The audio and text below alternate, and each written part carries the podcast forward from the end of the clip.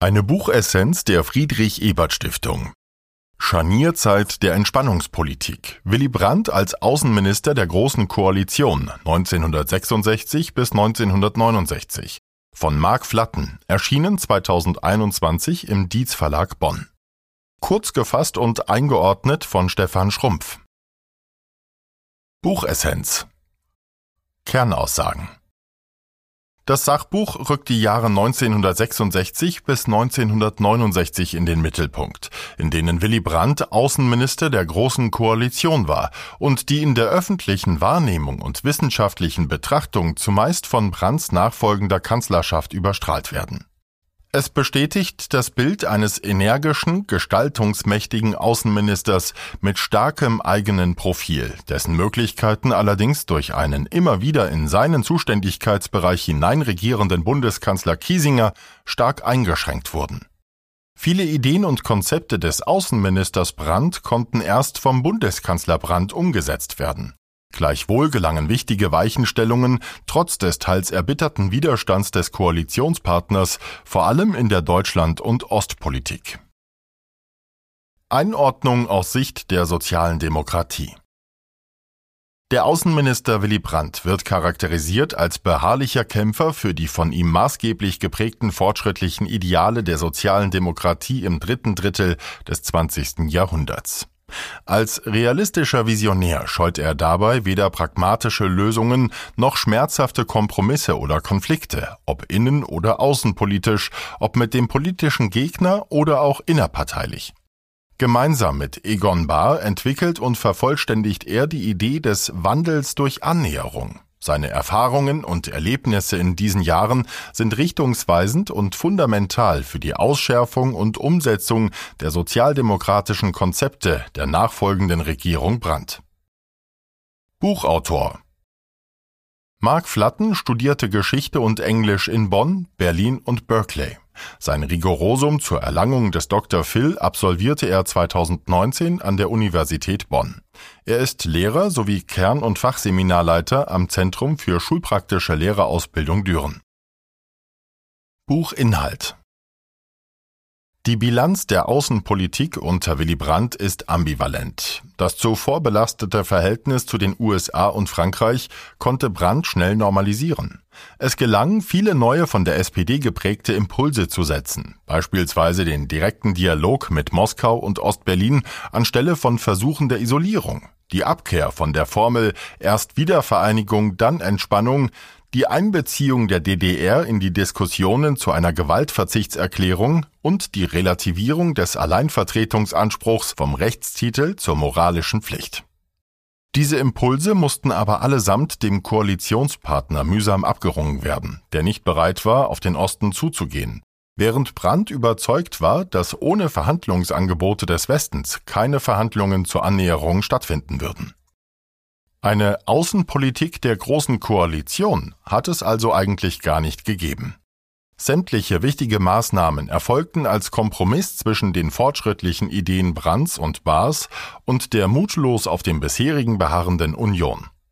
Stattdessen entwickelten und konkretisierten Brandt und Bahr in dieser Zeit die Konzepte, die im Moskauer Vertrag, Warschauer Vertrag und dem Grundlagenvertrag münden sollten. Der Weg zu einer echten Annäherung zwischen Ost und West war bereitet. Gegangen werden konnte er aber erst von einer sozialliberalen Regierung. Willy Brandts außenpolitische Lehr- und Gesellenjahre Willy Brandt verfügte bereits bei seinem Amtsantritt im Außenministerium über ein klares außenpolitisches Profil. Er konnte an vieles anknüpfen, was er als junger Mann im skandinavischen Exil, als regierender Bürgermeister von Berlin, als Vorsitzender der Sozialdemokratischen Partei Deutschlands gedacht und gesagt hatte. Die sozialdemokratische Ost- und Deutschlandpolitik, die 1961 bis 1963 konzipiert und ausgeschärft wurde, trägt seine Handschrift. Ein zentraler Aspekt war die Überzeugung, auch im Osten die Hypotheken der Vergangenheit abzutragen. Und dazu gehörte für ihn zwingend die Akzeptanz der Nachkriegsrealitäten oder Neiße-Grenze sowie Existenz der DDR. Diese unermüdliche Arbeit für Entspannung und die Annäherung von Ost und West wurde 1963 erstmals von Egon Bahr auf die programmatische Formel Wandel durch Annäherung verdichtet. Die außenpolitische Situation der Bundesrepublik Deutschland 1966 als Brandt die Amtsgeschäfte seines Vorgängers Gerhard Schröder übernahm, hatte dieser mit seiner Politik der Bewegung erste Tore nach Osten aufgestoßen, ohne dass es eine signifikante Annäherung gegeben hätte. Das gegenseitige Misstrauen war zu groß, der Widerstand der CDU-CSU gegen Zugeständnisse gen Osten noch größer. Die Zeit schien reif für einen deutlichen Wandel in der Deutschlandpolitik. Insgesamt war die außenpolitische Bilanz der Regierung Erhard verheerend. Die Beziehungen der Bundesrepublik zu den USA und Frankreich befanden sich auf dem Tiefpunkt. Dies spielte eine wesentliche Rolle beim bald darauffolgenden Rückzug der FDP-Minister und dem Sturz Erhards. Die Große Koalition die Bildung der Großen Koalition unter Bundeskanzler Kurt Georg Kiesinger gilt gemeinhin als das Werk Wehners und Schmitz. Brandt habe eine sozialliberale Koalition präferiert und erst überzeugt werden müssen. Letztlich gab die nur knappe Mehrheit einer SPD-FDP-Koalition den Ausschlag. Brandt hatte weitreichende Pläne. Dafür hielt er eine breitere Parlamentsmehrheit für notwendig, als ihm die FDP trotz größerer inhaltlicher Nähe gewährleisten konnte. Bei den Koalitionsgesprächen legte Brandt großen Wert darauf, dass ein sozialdemokratisches Profil sichtbar blieb. So lehnte er kategorisch eine deutsche Teilhabe an Atomwaffenbesitz ab, auch auf europäischer Ebene. Dies sollte ein stetiger Konfliktpunkt der Koalitionspartner bleiben. Auch die Frage der Deutschlandpolitik lieferte Zündstoff. Trotzdem kam Brandt zum Ergebnis, dass die Differenzen zwischen Union und SPD geringer seien als gedacht. Ohne Enthusiasmus, aber von der pragmatischen Notwendigkeit überzeugt, stimmte Brandt dem Bündnis zu. Ursprünglich wollte Brandt gar kein Ministeramt übernehmen. Letztlich entschied er sich für das Außenministerium, weil er dort den größtmöglichen Gestaltungsspielraum zur Durchsetzung sozialdemokratischer Vorstellungen sah und weil er als Vizekanzler ein Gegengewicht zum außenpolitisch ausgesprochen interessierten Kiesinger bilden wollte. Der Konflikt war programmiert. Erschwerend kam hinzu, dass Kiesinger und Brandt von Anfang an persönliche Differenzen hatten. Das gegenseitige Misstrauen war tief und sollte sich im Laufe der Regierungszeit zu einer regelrechten Abneigung auswachsen. Kontroverse Fragen wurden nicht zuletzt deshalb schon vor den eigentlichen Gremiensitzungen von Fraktionen und Koalitionsausschuss in den wöchentlichen Sitzungen des Kressbronner Kreises diskutiert, einer informellen Gesprächsrunde der Spitzen aus CDU, CSU und SPD. Willy Brandt und das Auswärtige Amt. Trotz seines ursprünglichen Unwillens, dieses Amt zu übernehmen, war Brandt für das Außenministerium geradezu prädestiniert. Er war versiert in vielen Sprachen, hatte historische Kenntnisse, kannte bereits zahlreiche Akteure der internationalen Diplomatie und besaß dank seiner Biografie ein großes Vertrauenskapital im Ausland. Im Amt konnte er auf seinen wichtigsten Berater aus Berlin zurückgreifen, Egon Bahr. Er war es, der dem vom Tagesgeschehen ausgelasteten Außenminister den Rücken frei hielt, Studien und Schriftstücke sondierte und auswertete, die operative Politik vorbereitete sowie langfristigere konzeptionelle Überlegungen anstellte. Als Chef des Planungsstabes im Auswärtigen Amt erarbeitete er für Brandt Ideen und Vorschläge zu Ost-, Deutschland- und Entspannungspolitik, aus denen dieser auswählen konnte. In der Personalpolitik war die Parteizugehörigkeit für Brandt kein entscheidendes Kriterium. Fähige, loyale und geeignete Beamte behielten ihre Posten, auch wenn sie der CDU angehörten. Kritik brachte ihm ein, dass er diesen pragmatischen Ansatz ebenso bei Beamten verfolgte, denen NS-Verstrickungen nachgesagt wurden. Bei der Neubesetzung der Botschaften in Osteuropa legte er dagegen größten Wert darauf, dass die Diplomaten zuverlässig seine Linie vertraten. Das führte wiederholt zu Konflikten mit dem Koalitionspartner, der beispielsweise die Berufung des Berufsdiplomaten Hans Arnold nach Belgrad verhinderte. Mit Elinor von Puttkammer als ständige Vertreterin der Bundesrepublik beim Europarat erlangte unter Brandt erstmals eine Frau den Rang einer Botschafterin. Der Minister selbst absolvierte ein immenses Arbeitspensum. Gewissenhaft las er Akten und kommentierte Vorlagen. Er war stets gut vorbereitet. Sein Umgangston wurde geschätzt, er hatte ein Ohr für Mitarbeiter und bei vielen wandelte sich die anfängliche Loyalität in Überzeugung und Bewunderung. Auftakt vom Amtsantritt zur Aufnahme der Beziehungen mit Rumänien. Unmittelbar nach Amtsantritt setzte Brandt die Marksteine der künftigen bundesdeutschen Außenpolitik. Wiederherstellung des Vertrauens, Glaubwürdigkeit und Friedenssicherung. Neben der ausdrücklichen Einbeziehung der Sowjetunion in Gespräche und der Akzeptanz der DDR als quasi-staatliches Gebilde ließ er auch Kompromissbereitschaft bezüglich des umstrittenen Nichtverbreitungsvertrags, besser bekannt als Atomwaffensperrvertrag, erkennen. Schnell stellten sich Erfolge ein. Das Verhältnis zu Paris, Washington und London verbesserte sich. Das geschah trotz schwieriger Verhandlungen über den Nichtverbreitungsvertrag, der auch innerhalb der Koalition für Unfrieden sorgte. Vor allem Strauß lehnte ein solches Vertragswerk rundheraus ab. Vorbedingungen für erste Gespräche mit Moskau wurden ausgelotet. Mit zahlreichen osteuropäischen Staaten wurde die Möglichkeit der Aufnahme diplomatischer Beziehungen diskutiert, was zumindest einer Relativierung der Hallstein-Doktrin gleichkam. Brandt machte überall eine gute Figur und kam an. Innerhalb der ersten 60 Tage seiner Amtszeit war es Brandt gelungen, den Anfang vom Anfang einer neuen, realistischen und aktiven Politik zu machen. Die Bundesrepublik hatte ihre Position und Glaubwürdigkeit gefestigt und ihren diplomatischen Handlungsspielraum erweitert. Zwischen Bilateralismus und Multilateralismus Politik in den Bündnissen und gegenüber Verbündeten. Brandt stand einer weitreichenden europäischen Integration mit supranationalen Institutionen offen gegenüber, hielt aber einen europäischen Bundesstaat nicht für realistisch. Aber es gab keine stimmige oder abgestimmte Europastrategie der Bundesregierung.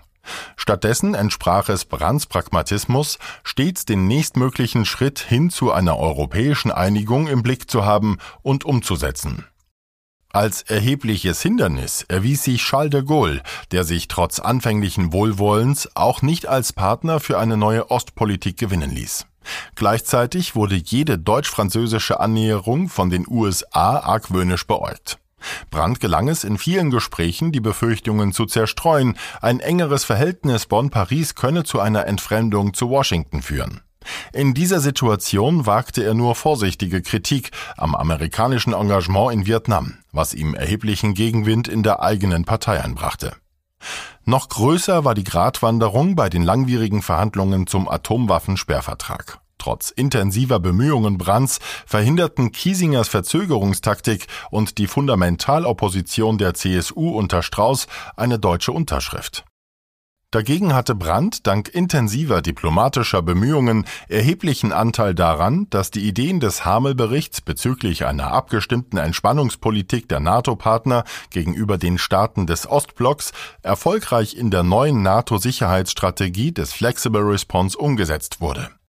Die Anregungen des Warschauer Paktes im Budapester Appell zur Bildung einer Konferenz für Sicherheit und Zusammenarbeit in Europa griff er auf und arbeitete gleichzeitig mit Egon Bahr am Konzept einer europäischen Friedensordnung, in der die deutsche Frage integriert war. Willy Brandt und die neue Ost- und Deutschlandpolitik der Großen Koalition. In der Frage des Umgangs mit der DDR und den osteuropäischen Staaten traten die programmatischen Dissonanzen zwischen den Koalitionspartnern immer wieder deutlich zutage. Für einen fruchtbaren Ost-West-Dialog notwendige Neuansätze wie die Abkehr von der Hallstein-Doktrin und eine de facto Anerkennung der DDR fielen Kiesinger schwer zu akzeptieren und noch schwerer seiner Fraktion. In vielen Aspekten hieß es daher zwei Schritte vor, einer zurück und manchmal auch anderthalb. So etwa bei dem schleppend einsetzenden Briefwechsel Kiesingers mit dem Vorsitzenden des Ministerrats der DDR Willi Stoff, dem Handelsabkommen mit der CSSR, der Wiederaufnahme diplomatischer Beziehungen mit Jugoslawien und dem deutsch-sowjetischen Gewaltverzichtsdialog. Der Einmarsch des Warschauer Paktes in die CSSR machte die begrenzten diplomatischen Einflussmöglichkeiten unter den Rahmenbedingungen des Kalten Krieges deutlich. Brandt sah sich auf tragische Weise bestätigt, dass Schritte der Annäherung zwischen Ost und West nur in homöopathischen Dosen und mit Moskaus Zustimmung erfolgen konnten, ohne dabei den kommunistischen Osten allein auf Moskau zu reduzieren. Während sich zahlreiche Skeptiker in der Union bestätigt und den eisernen Vorhang gewissermaßen betoniert sahen, rückten Brandt und die SPD-Führung vom Ziel der Entspannung des Wandels durch Annäherung nicht ab. Man achtete aber nun auf leise Töne. So nutzte Brandt die schwierigen Verhandlungen mit DDR und UdSSR über die Durchführung der Bundesversammlung zur Wahl des Bundespräsidenten 1969, um vorsichtige Annäherungen im deutsch-deutschen Verhältnis zu erreichen und initiierte eine neue Berlin-Initiative der Westmächte. Diese Beharrlichkeit zahlte sich aus. Moskau, Budapest und Warschau signalisierten Bereitschaft zu weitergehenden Schritten. Konkrete Verhandlungen wurden vorbereitet, ihr Startschuss erfolgte aber erst unter Bundeskanzler Willy Brandt. Buchvotum Das Buch ist kein unterhaltsamer Schmöker für trübe Herbstabende im Ohrensessel. Aber es gehört zweifellos in die Bibliothek von jedem, der sich mit politischen und historischen Wissenschaften beschäftigt, über Parteigrenzen hinweg. Der Detailreichtum ist beeindruckend. Qualität und Quantität der ausgewerteten Quellen, insbesondere die zahlreichen Zeitzeugengespräche, machen das Buch zu einem unverzichtbaren Standardwerk für das Verständnis der brisanten diplomatischen Lage der Jahre 1966 bis 1969. Sie gewähren aber auch intime Einblicke in das von Anfang an problematische Verhältnis der Koalitionspartner. Die Strukturierung, teils chronologisch, teils thematisch, ist sinnvoll und erleichtert den Zugang. Die Darstellung selbst ist überwiegend deskriptiv, geht aber immer wieder auf zentrale Forschungsdiskussionen ein. Kontroversen werden diskutiert, ohne allzu pointierte Positionierungen vorzunehmen. Ohne in naive Heldenverehrung zu verfallen, wird Willy Brandts Zeit als Außenminister fachlich fundiert und sachlich argumentiert in allen Details ausgeleuchtet. Es wird deutlich, dass sie in all ihren Facetten fundamental war für die weitere Entwicklung der Persönlichkeit und des Politikers Willy Brandt, der in seiner Kanzlerschaft in den Olymp der herausragendsten Gestalten des 20. Jahrhunderts aufsteigen sollte.